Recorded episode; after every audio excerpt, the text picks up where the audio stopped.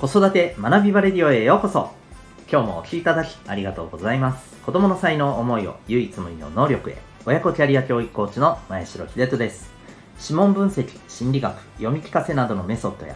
塾講師の経験を取り入れたオーダーメイドのコーチングで親子の本当に望む生き方を実現するそんなサポートをしております。またパパのためのオンラインサロンともいくパパの学び場も運営しております。このチャンネルでは家庭とお仕事をどちらも充実させたい。そんなママパパを応援する情報メッセージを毎日配信しております。今日は第302回でございます、えー、食べないと楽な話というテーマでお送りしていきたいと思います。はい。えーと、えー、1週間ほどですね。はい。あのこの放送ですね、えー、先日ちょっとお休みしてしまいまして、で、あの、その後、まあ、少しずつね、あの、はい、声も元通りになってきておりますけれども、えっ、ー、と、改めてちょっとね、思ったことがあって、今日はそのことからちょっとね、あの、はい、シェアでございまして、まあ、子育てに役立つかどうかっていうところでは、うん、微妙なところかもしれません。わかりませんけどね。うん。意外なところで意外なものが役に立つかもしれませんからね。ということで、これは、あの、昨日の放送とね ちょっと関係してきますけど、まあ、それはそれとして。うん。あの、今日はまあ、私たちのですね、健康とか、まあ、あの、体の仕組み的なものでね、えー、あ、なるほどなとちょっと思ったので、はい。えー、こういうの知ってる方は知ってると思うんですけど、はい、お付き合いいただけたらと思っております。何かというとですね、えーとまあ、タイトルにもあるように食べないと意外と体って楽になるんだよなっていうお話ですね。うん、えーとやっぱりあの体体調が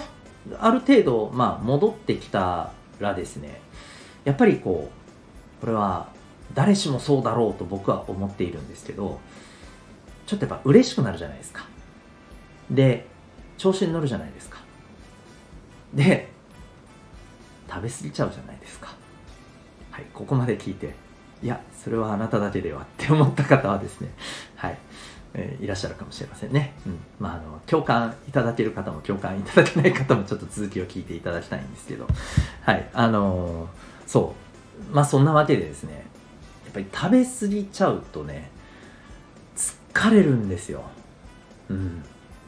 で、えっ、とね、これ、まあもちろん、胃腸の調子がまだ本調子じゃないっていうのもあるのかもしれませんけれどもあの逆に食べ過ぎたちょっと今日はええわって言って食べないとですねすごい元気になるんですよ。本当に本当に調子が良くなるんです。食べてないのにですよ。もちろんあの全く飲まず食わずというわけではなくてやっぱり今夏ですしねあの熱中症とかそういったところは気をつけないといけないのでやっぱり最低限必要な水分であったりとか塩分っていうのは、まあ、あの意識して取ってますけれども、うん。あのー、もう本当にそれだけで、うん。えー、なんかそれこそ何とはなしに食べるみたいなところをですねやっぱりしなかったら元気になるんですよね。これどうですか？体感された方いらっしゃいますかね？うん。あの、おそらくファスティング断食、うん、を日常的にやってる方はもうそんなことね、あの、馬の耳に念仏ではないかと思うんですけれど、はい。釈迦に説法だと思うんですけど、いや、ほんとそうだなと思って、すごく、あの、今実感しています。うん。食べないって素晴らしい それはちょっと言い過ぎですけどね。うん、で、まあ、そんな折にですね、たまたまなんですけれど、えー、ちょっとネットで見かけた記事があってですね、えー、これはまあ、おそらく、そのファスティングとかね、えー、断食っていうものを推奨されているお医者さん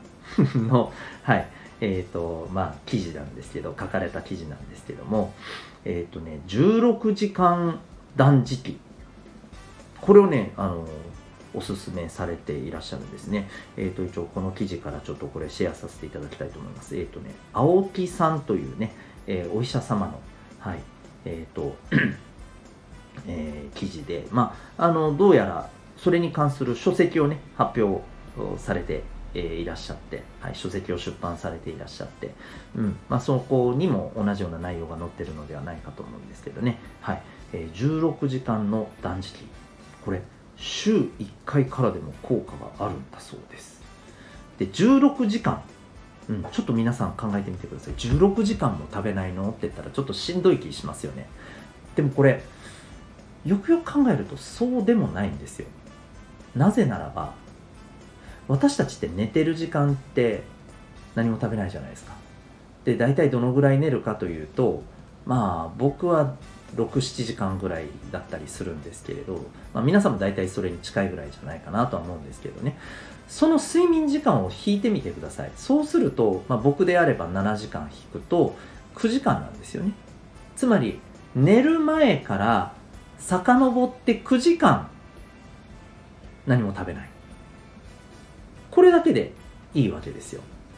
うん、例えば11時ぐらいに仮に寝るとしたならば、えーと、そこから9時間、うん。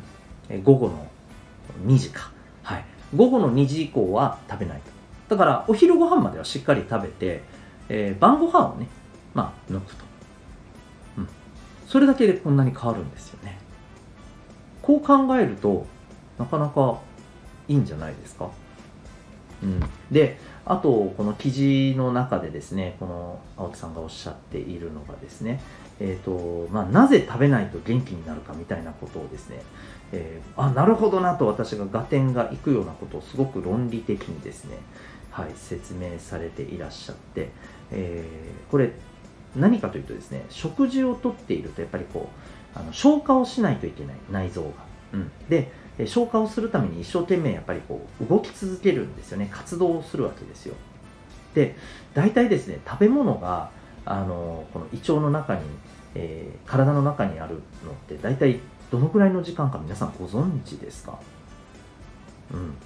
えっ、ー、とまずですねえっと消化されるまではですね大体ですね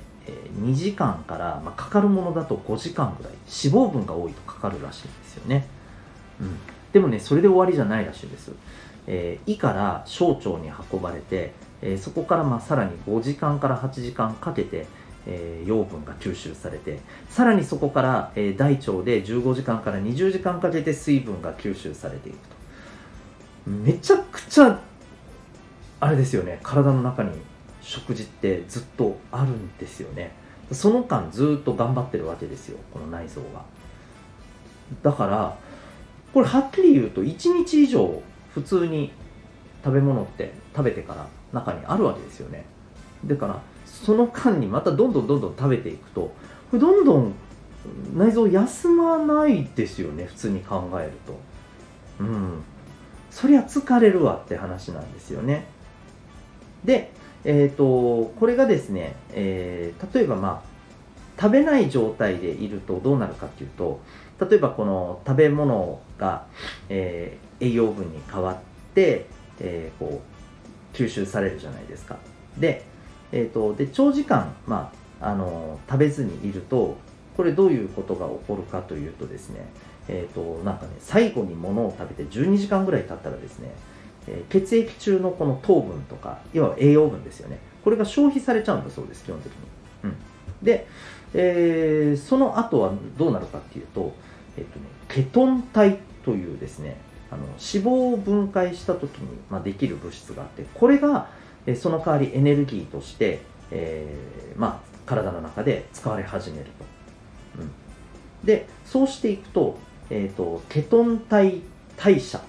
というふうなあの体のモードにね、えー、変わるみたいなんですよね、うん、でこれになるとなんとどんなことが起きるかというとですねこれすごいですよ、えー、傷ついた DNA が修復される、ね、DNA ってあのねえー、遺伝子の勉強とかでよく聞かれますけど、まあ、DNA が修復される。要するにこれ体の細胞が修復されていくっていうことになるわけなんですよね、うん、でさらには抗酸化作用が発揮されるんだそうです。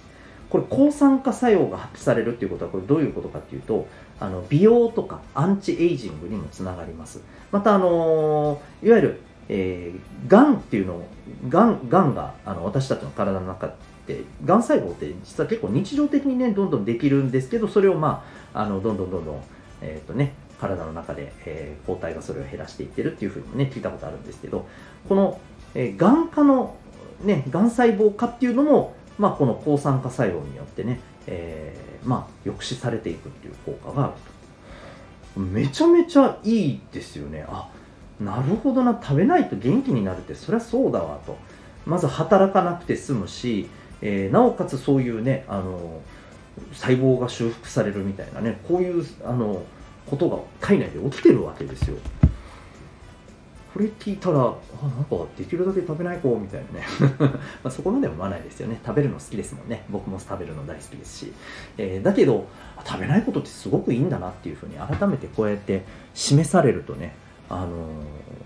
ー、なんか納得感ありますよね。うん、ということであのぜひですね食べないから楽になる、うん、ちょっとこう不思議な感じですけれど、えー、もちろんねあの栄養失調になるのはもちろんあの何か何かがそれは違うっていう感じだと思うんですけど、うん。えー、ぜひあの体を休ませるという意味での食べないという時間を取ること大事じゃないかなと思います。ただし多分これお子さんには関係ないというか通用しない話だと思うんですよね。お子さんはまたあの体の成長とか、えー、私たちとは全然この体のモードがね、えー、ステージが全然多分違うと思うんですよねきっとね、うん、なのでお子さんはねやっぱりちゃんとあの食べるっていうことが大事だとは思いますけども、うん、ただねやっぱり例えばちょっと体型が気になるとかうん、そういうお子さんでね、えー、そういう状況のお子さんがいらっしゃるところであれば例えばこういったこともね、うん、もしかしたら関係してくるのかしら。ちょっと私はこの辺り素人なんでね、あのー、これだっていうことはもちろん言えませんけれどもね、うん、なんかまあ食べるっていうことがこういうふうなね作用を及ぼしてるっていうことは一つ知識として知っていて、えー、いいんじゃないかと食べること食べないことでこういうことが体に起きてるというのはね、知ってていいんじゃないかななんて思ったりいたしました。ということで今日は食べないと楽な話でございました。何かしら参考になりましたら幸いでございます。はい、最後までお聴きいただきありがとうございました。えー、また次回の放送でお会いいたしましょう。学び大きい一日を